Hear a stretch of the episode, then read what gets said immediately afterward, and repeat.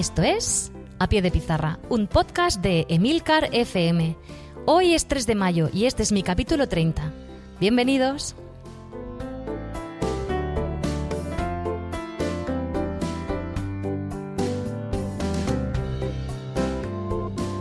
Muy buenas, esto es A Pie de Pizarra, un podcast sobre educación mediante el que comparto mis experiencias e inquietudes sobre esta dedicación y vocación que es la enseñanza.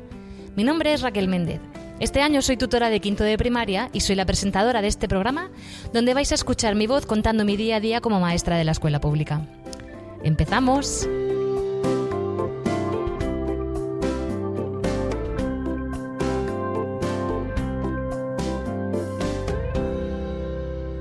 Bueno, pues en el capítulo de hoy tengo un invitado muy especial que, aparte de ser compañero de trabajo, eh, maestro de educación musical, es también un artista de corazón, como digo yo. Su nombre es Moisés Yagües y, como he dicho, es diplomado en educación musical, pero actualmente trabaja en el centro como maestro de educación primaria. Eh, es también ilustrador ocasional de cuentos infantiles y ahora mismo está exponiendo en la Galería Alba Cabrera de Valencia una exposición muy interesante, por si a alguno le interesa, vive cerquita de ahí se quiere acercar, que se llama, es un proyecto que se llama Versos Robados. Son versos de poetas, pues pintados o dibujados en diferentes técnicas y se puede ir a visitar hasta finales de mayo. Bueno, pues en primer lugar, bienvenido y muchísimas gracias, Moisés. Muchas gracias por invitarme ya sabes que te tenía ganas. Es que es, mi compañero de enfrente, lo tengo en, el aula siempre y le veo ahí cómo trabaja la. Bueno, porque vamos a hablar de arte y de artística, cómo trabajar el arte en la escuela. Entonces, eh, bueno, Siempre hay una controversia eh, porque en algunas comunidades autónomas se sigue trabajando la artística en los ciclos superiores. Aquí en la región de Murcia, pues eso no ocurre. Ya grabé hace unas semanas un podcast hablando de esto, pero claro, me gustaría ahondar en por qué es tan necesario trabajar el área de artística. Y una pregunta que siempre ronda por las cabezas es: ¿por qué un niño deja de dibujar? ¿Qué es lo que pasa cuando crecemos? ¿Nos lo puedes explicar tú que estás súper metido ahí? Bueno, pues el, por qué dejamos de dibujar, la verdad que es un, poco un misterio. Pero bueno, esta, la experiencia que llevo acumulada de unos cuantos años dando clase, he observado, pues eso, lo típico, entras en una clase de infantil y si preguntas a niños de 3, 4, 5 años quién dibuja, pues todos van, levantan la mano y todos les encanta, todos dibujan eh, y sin ningún problema. En cambio, cuando vas al final de la etapa en primaria, normalmente cuando preguntas, haces la misma pregunta, pues ocurre que levantan la mano 5, 6, 4 y, entonces te, da que pensar, es decir, ¿qué ha pasado en, este proceso? ¿Por qué los niños dejan de dibujar? Y, entonces yo siempre me he hecho la, la, pregunta de cuándo dejamos de dibujar. Pues la respuesta es, complicada y, yo creo que la teoría un poco es, eh, hay varios motivos. De, de, de, pequeños normalmente no somos tan exigentes y, dibujamos sin miedo, sin, no tenemos ningún miedo y hacemos todo. Y ya de mayores estamos un poco acostumbrados a hacer las cosas que, que, parezcan como realistas. Y entonces, en esta cultura que tenemos, que parece que todo tiene que ser realista, pues el dibujo, si no se parece a la realidad, pues eh, los niños piensan que, que, no está bien hecho. Y, entonces también, aparte, el, concepto de bien hecho, mal hecho, pues también entra, eh, entra en juego aquí. Y en la enseñanza, pues hemos seguido un poco esa tradición de que todo tiene que ser como la realidad. Y entonces el dibujo eh, no se parece a la realidad, pues es malo. Y los niños, pues cuando no quieren hacer cosas malas, pues dejan de dibujar. Y luego hay otro motivo, es que cuando nos vamos haciendo también mayores, adquirimos también un carácter más práctico de las cosas y, menos lúdico y, dejamos de hacer cosas que, antes hacíamos por disfrute y, ahora lo que, lo que queremos al ser más adultos es hacer cosas que, conlleva el ser más adulto y, parece que el dibujo está asociado a, ser pequeño y ser niño. Y bueno, y eso es un poco mi visión. Pues por lo que te estoy escuchando, la verdad que desde el colegio también tenemos un poquito de culpa, porque parece que les vamos a los niños acotando lo que es eh, la creatividad, porque tienen que seguir unas directrices y estamos un poquito matándoles, ¿verdad? Sí, yo creo que, seguramente por un problema de formación del profesorado, eh, pues no, no, nos enseñan un poco a, cómo conducir la creatividad de los niños y, seguramente entre todos pues lo, nos, estamos cargando la creatividad. Y luego aparte eso, la creatividad es como un músculo y, si no se trabaja en todos los ámbitos, tanto en el dibujo como en la música, como en la lengua, pues ese músculo se atrofia y, se oxida y, se queda. Entonces, bueno, que la creatividad también se puede trabajar en, todos los ámbitos y en todas las áreas, ¿no? No tiene que ser necesariamente algo del dibujo y de la plástica. Y, bueno, y luego aparte hay otro también otro problema, como tenemos, como has comentado al principio, que es que nosotros en el segundo tramo, a partir de cuarto de primaria, los niños no tienen plástica. Entonces, claro, ya sí que no tienen posibilidad de, dibujar, eh, por lo menos un área que un tiempo semanal y donde ellos pueden desarrollar esta creatividad. Sí, yo, bueno, en en el otro podcast que grabé lo decía que me resultaba aberrante. Es que para mí es una aberración que le cortes todo lo que sea un poco forma de expresión del niño ya con 10 años. ¿Qué pasa? ¿Que ya eres adulto? Pues anda que no te queda para crecer. Entonces, según tú, tú que te dedicas a dibujar, a expresarte a través del arte plástico, ¿cómo crees que debería de ser una clase de, de plástica para que sea efectiva en los niños? Bueno, una, una, clase de plástica, a mí me gusta más llamar como un taller de, pintura y construcciones, porque los niños en realidad necesitan tocar, mancharse, y eso hoy en día, como está organizado el sistema educativo, es muy complicado, tener un espacio que rápidamente salga otro profesor o, hay un cambio de, área y tener un, un, tiempo suficiente para desarrollar algunas actividades, pues tenemos un pequeño problema, el de los espacios y los tiempos. Pero bueno, se puede, se puede intentar porque aparte siempre se puede trabajar de forma interdisciplinar y entonces pues eh, la plástica no acaba en una hora, puede continuar si está vinculada a otras áreas. Y entonces lo primero sería eso, tener un, espacio y un tiempo. Y, y luego eso, eh, tener en cuenta esa necesidad que tienen los niños de tocar, de experimentar, de construir y de inventar cosas. Entonces eso sería importante. Y, y, luego también es muy importante darles a conocer muchos materiales, más que ser un, el profesor un virtuoso del dibujo, simplemente dejarles que, conozcan muchos materiales, tener eh, en, el espacio, en la clase un espacio de, artística y, que ellos experimenten. Al final, lo más importante es que experimenten, más que es decir, más importante el, proceso, el camino que el resultado, que el resultado al final. Lo que pasa es que hoy en día también las clases de plástica se han convertido en unas clases de manualidades y todo se lleva a cabo a través, a, través de trabajos muy dirigidos y donde hay paso a paso tienes que hacer tal cosa y esto va para el regalo de tal cosa, para el día de tal. Y, y entonces, pues la, escuela se ha convertido en una, en una fábrica de decoración de los centros y, y bueno, la verdad que eso quita mucho el desarrollo de la creatividad de los niños. Pero claro, yo desde mi ignorancia artística, plásticamente hablando, porque otras cosas, pues sí que trabajo mucho la música y el teatro dentro de clase, que es el palo que a mí me va, claro, pero cuando he tenido que dar plástica, pues he tenido que recurrir a libros, no cuadernillos de plástica, que haría una pira ahí y los ardería, eh, no estoy propagando el incendio, la incendia, o sea, eh, quemar libros, por favor, ¿no? Pero que a otras personas les puede servir, pero es que nunca me ha gustado el dibujo dirigido.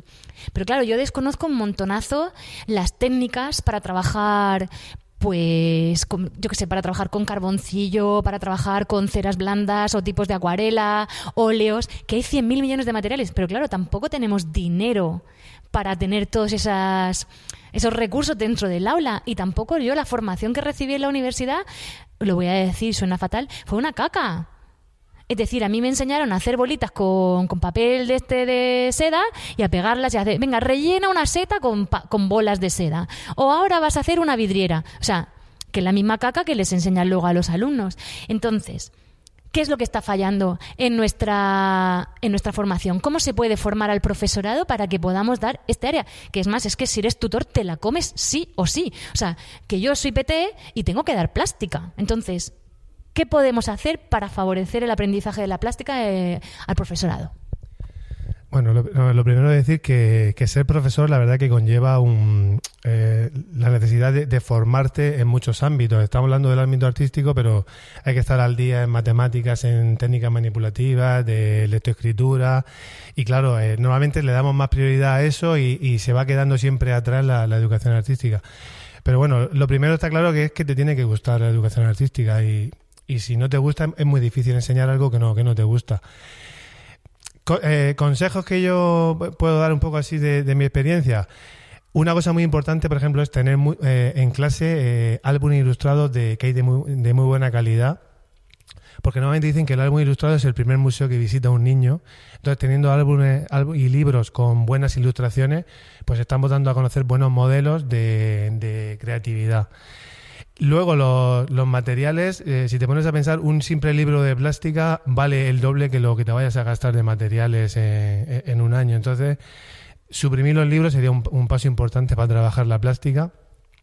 Hay quien dice que un mal profesor de plástica eh, es preferible suprimir el área de, plástica si lo, te lo va a impartir, una persona que lo va a hacer mal. Es decir, el daño que se produce, incluso peor que no tener plástica. Entonces, sobre todo, eh, si no tienes eh, ideas, aparte que hoy en día con las nuevas tecnologías es fácil formarse y, ver técnicas que se, pueden aplicar en el aula, hay un montón de recursos. Hay libros, eh, algunos muy interesantes, que te te explican un poco la filosofía de, cómo trabajar en clase muy prácticos, muy, muy sencillos y, luego ya digo, no hace falta tampoco ni ser un modelo, simplemente dejar que los niños hagan cosas. Y luego para mí lo que hemos hablado antes del aula de, plástica, pues debería tener muchos materiales y, y, también debería tener herramientas. Es decir, a mí me gusta en la clase de plástica pues tener sierras, martillos y en, determinados momentos trabajar maderas y, en pegar maderas, hacer escultura, ¿no? También trabajar la, la tercera dimensión, porque también un poco es un bloque de contenidos que se suele trabajar poco. Y, bueno, y poco a poco, si no, es una actividad que te va gustando, pues siempre se va aprendiendo poco a poco. Es que yo quiero ser tu alumna y estar ahí y aprender. Porque yo he sudado bilis ¿eh? cuando he tenido que dar plástica y siempre era el, la semana, o dos o tres días antes hablando con mi paralela y qué vamos a hacer en plástica. Y entonces era un horror porque teníamos que estar eso, pues es lo que dices tú, investigando por internet a ver qué es lo que vamos a trabajar, porque yo odio también copiar. Entonces, es duro. A mí me encantaría poder tener una.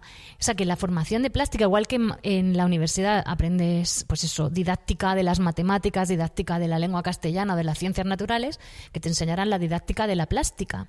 Es más, creo que debería de haber, al igual que hay un especialista en religión, un especialista en educación física y en música, un especialista en el área de plástica, que sepa qué es lo que está haciendo con los niños, que tenga una intencionalidad, porque claro, es que ahora quiero que cuentes el proyecto que estás llevando a cabo con el colegio, que yo, ya lo sabes, cada vez que te veo pintando con los críos me asomo, porque me, resulta una pasada lo que estás haciendo. Y quiero, pues eso, que, que la gente conozca que un maestro que sí que tiene muchísimas inquietudes artísticas, pero que en realidad eres maestro de música, ese pedazo proyecto que estás haciendo para conectar el arte con la sociedad actual. Entonces, por favor, cuéntaselo a los oyentes que se van a poner los dientes largos. Bueno, pues bueno, eh, comentando de lo que has dicho antes de la formación, que creo que no te he contestado, sí, que es verdad que la universidad no, no se forma en, el, en el tema artístico y bueno, eso es una asignatura pendiente. Entonces, pues claro, si no te formas, pues ya está claro cuando tengas que ejercer de profesor va a ser mucho más complicado. Y, bueno, en cuanto al proyecto que, que llevo en el colegio eh, este año, eh, es un poco también un poco la, idea que de, la educación artística, porque siempre se suele trabajar en artística, eh, pues pintores muertos, siempre Van Gogh, lo típico, los girasoles, Miró, Picasso, el Guernica, entonces siempre estamos con lo mismo y, en realidad no hay una, una, vinculación, aunque es motivante para los niños, pero no hay una vinculación con la sociedad donde, donde se vive. Entonces el la artística es una oportunidad muy buena para trabajar problemas de, que tenemos en, nuestra sociedad a través del arte. Yo creo que es un medio de expresión eh, fenomenal. Entonces, este año lo, que estoy trabajando es el tema de, inmigración, de las fronteras, de, movimiento de personas debido a las guerras, a la globalización económica, que está provocando que, que estemos ahora mismo en una época de la historia donde se está produciendo el mayor movimiento de personas de un sitio para otro. Entonces, yo ya eh, lo había trabajado como, como a nivel artístico eh, de forma personal, incluso luego dio pie a un cuento, que se, a un álbum ilustrado que se llama Al otro lado, pero vi la necesidad de este álbum ilustrado trabajarlo en el aula.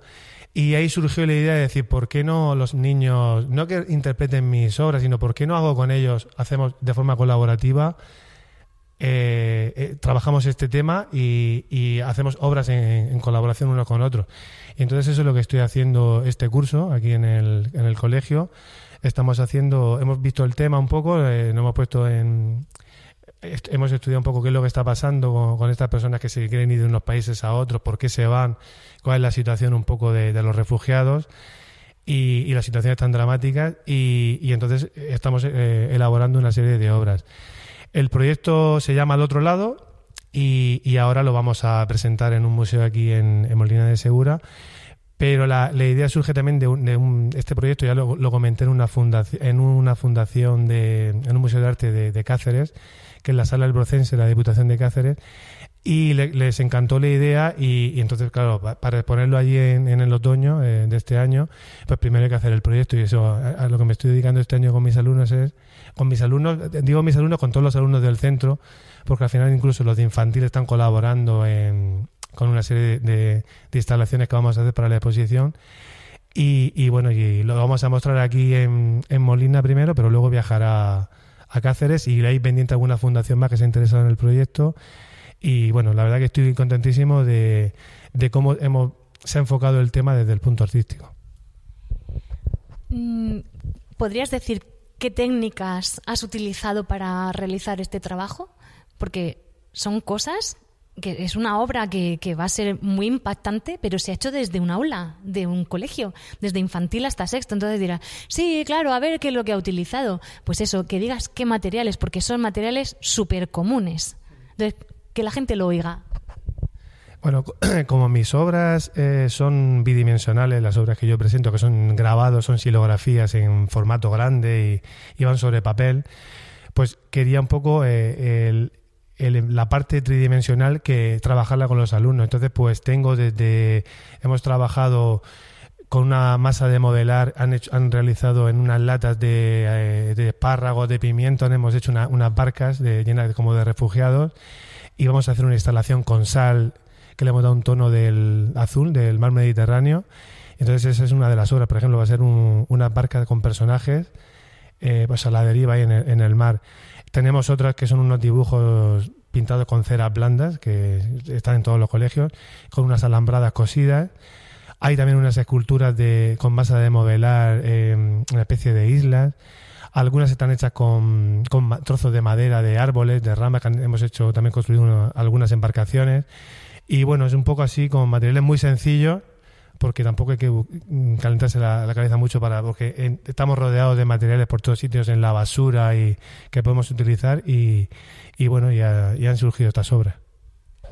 Yo estoy deseando ver cómo ha quedado porque bueno el día que trabajaste con mis alumnos luego no paraban de hablar lo que habíais hecho estaban súper impactados por la historia y luego emocionados de haber podido plasmar a través de sus manos, pues eso, la esencia de la historia que, les impactó mucho. Luego me estuvieron venga a preguntar por los refugiados y por qué la gente se va de su país y qué les pasa allí y estaban, que vamos, que sepas que, les llegaste, que se emocionaron.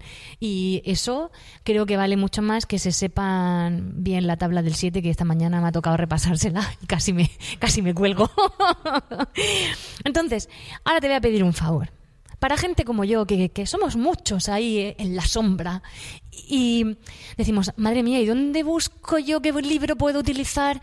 No sé, para que me ayude mientras que me voy formando, yo gracias a Dios, o, lamentablemente este año no doy plástica, gracias a Dios porque me he quitado un peso de encima en el tener que estar buscando constantemente cosas, hacer que no sean un rollo.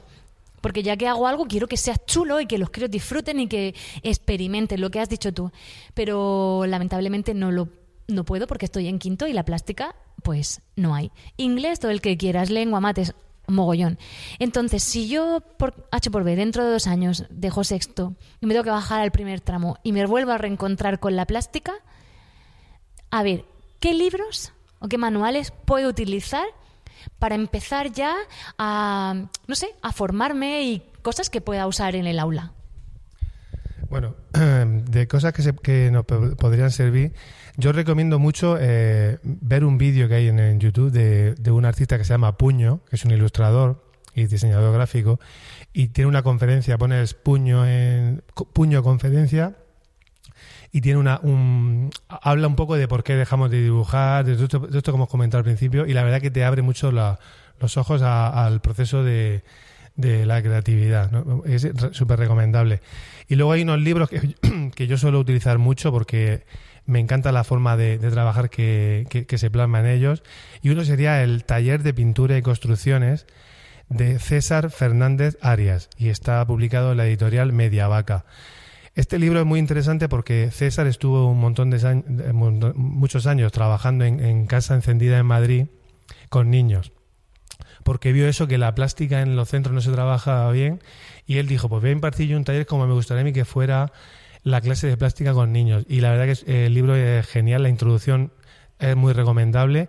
Y luego viene una serie de fotos y explicaciones de todos los talleres que he ido eh, elaborando durante tantos años con los niños. Ese es un libro fundamental para mí. Siempre, además, siempre lo recomiendo.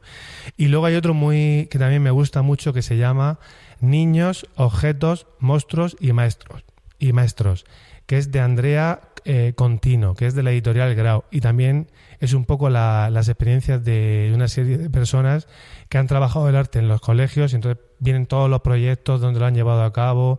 Muchos de estos proyectos incluso fueron llevados luego a museos por un poco la vinculación de los niños con la, con la sociedad, porque trabajan muchos temas de la sociedad actual y es muy bueno. Y luego hay una, una, unos libros que últimamente he conocido, que es, uno se llama Art Thinking, que es de María Caso y Clara Mejías, y nos habla un poco de, eso, de cómo tiene que ser la, educación artística hoy en día. Y la verdad que tiene una, un punto de vista que, me está gustando. Aparte, esto lo, lo, he empezado a leerlo hace, hace unas pocas semanas y es muy, muy recomendable también. Pues les echaré un vistazo. Una pregunta. Bueno, yo es que no. Lo, la LOMCE pues la llevo un poco mal porque los estándares se supone que sí, que lo que trabajas es la excelencia y es lo que un niño tiene que saber, pero los veo pobres. Veo que se quedan escasos. Por ejemplo, en inglés, si disfrutan hablando el idioma, ya has aprobado. Cosa que, que sí, que un niño tiene que disfrutar con el idioma, jolín, que eso es básico, pero también tiene que tener conocimientos del idioma y tiene que dominarlo para poder, para poder aprobar. Pienso yo, igual en lengua, igual en matemáticas. Entonces, los, los estándares de artística, de plástica, centrándonos porque artística es música y plástica, son un poco absurdos. Eh, ponen énfasis en cómo trabajar el revelado de la fotografía o la fotografía en blanco y negro. Vale, yo no sé quién tendrá un montón de cámaras de fotos en su colegio. Aquí tenemos una y adiós, gracias. ¿Cómo trabajo el claro oscuro? No sé. Tú que trabajas un montonazo con esos estándares, ¿qué te parece? ¿Cómo se, cómo se tratan eh, los contenidos mínimos que tiene que saber un niño, esos estándares que estamos hablando en este área. No sé, dame tu opinión, que me interesa mucho. Bueno, yo los estándares de, la educación artística de plástica en concreto, en principio yo, yo los veo también tan generales que en realidad puedes hacer lo que te dé la gana. Es decir, mi consejo es que hagas lo que te dé la gana porque cualquier cosa se va a poder reflejar en, en estos estándares. Eso que comentas así algunos más específicos, la verdad que pues no sé, la persona que, estableció estos estándares, pues no tampoco tiene mucho mucho sentido. Entonces, yo tampoco le hago mucho caso. Decir, si es que se puede, o por las circunstancias del entorno del colegio te lo permiten, se pueden llevar a cabo y si no, pues no, no es necesario llevarlos a cabo. pero, vamos, ya digo, lo, importante es eh, trabajando de esta manera que hemos comentado, al final se trabajan todos los estándares y no hay ningún problema. Es decir, no, los contenidos, todos los que vienen son tan generales que cualquier cosa que, se haga en el aula se podría, se podría, podríamos cubrirlo con, con estas actividades. Y luego se me olvida también recomendar antes un ahora que mucha gente se forma a través de, de, plataformas online, hay un, una plataforma muy buena que se llama Doméstica, y hay un curso de, de, puño, bueno, tiene varios, varios cursos, y uno de ellos es, cómo comenzar a desarrollar la creatividad, y está enfocada para cualquier persona que quiera empezar a dibujar, a desarrollar su creatividad, y es un curso, aparte, muy divertido, vale perfectamente para un profesor que quiera aprender a, aprender a, trabajar un poco la artística, y, aparte es muy divertido en todas las actividades que plantea, y te abre un poco la mente para luego aplicarlas en el aula. Pues nada, yo ya tengo trabajo entre conferencias, todos los libros que has propuesto, los vídeos de YouTube. Bueno, ahí hay un gran recurso online y en papel para poder empezar a, a formarme en el tema de la creatividad. Y bueno, Sé que tienes preparado un pequeño texto de un libro que te gusta un montón y me encantaría que nos lo pudieses leer a todos los que estamos escuchándote. Y ya para despedirnos y bueno, dejo que termines todo el podcast, me voy a despedir yo y quiero que las últimas palabras que escuchen los bueno, pues los oyentes sean eh, este estos fragmentos de este libro tan bonito. Gracias Moisés por este tiempo que me has regalado Gracias a todos vosotros por escucharme una semana más. Espero vuestros comentarios en Emilcar FM a pie de pizarra y aquí os dejo con este texto tan bonito del libro que nos va a leer Moisés. Bueno, mira, antes de leer eh, este libro que has comentado, también me, gustaría recomendar un, libro que se llama El arte, conversaciones imaginarias con mi madre de Juan Josáez y es un, libro eh, de tipo novela gráfica y él cuenta un poco cómo sería hablar de arte con, su madre y, bueno, se inventa conversaciones. Y me gusta mucho ese libro porque defiende eh, eh, que el arte no es solo también una representación de la realidad. Entonces, que el arte tiene que ser más libre y no puede estar esclavizado a, que sea todo como la realidad. Y eso es un poco enlaza con lo que comentamos al principio del problema que tenemos porque los niños dejan de dibujar. Bueno, y ahora para terminar, Voy a leer un pequeño fragmento de, del pequeño Nicolás de René Goscinny, que es un libro que me encanta, para niños, para adultos, y dice así. Esta mañana llegamos al cole de lo más contento, porque íbamos a tener dibujo. Es genial cuando tenemos dibujo en clase, porque no hace falta estudiar lecciones ni hacer deberes y además se, y además se puede hablar y es un poco como un recreo. A Aniano no le gusta el dibujo porque como no se puede aprender de memoria, no estás seguro de ser el primero. Pues muchísimas gracias. Y a vosotros os espero dentro de dos semanas o si no ya sabéis, os quedaréis sin recreo. Hasta luego.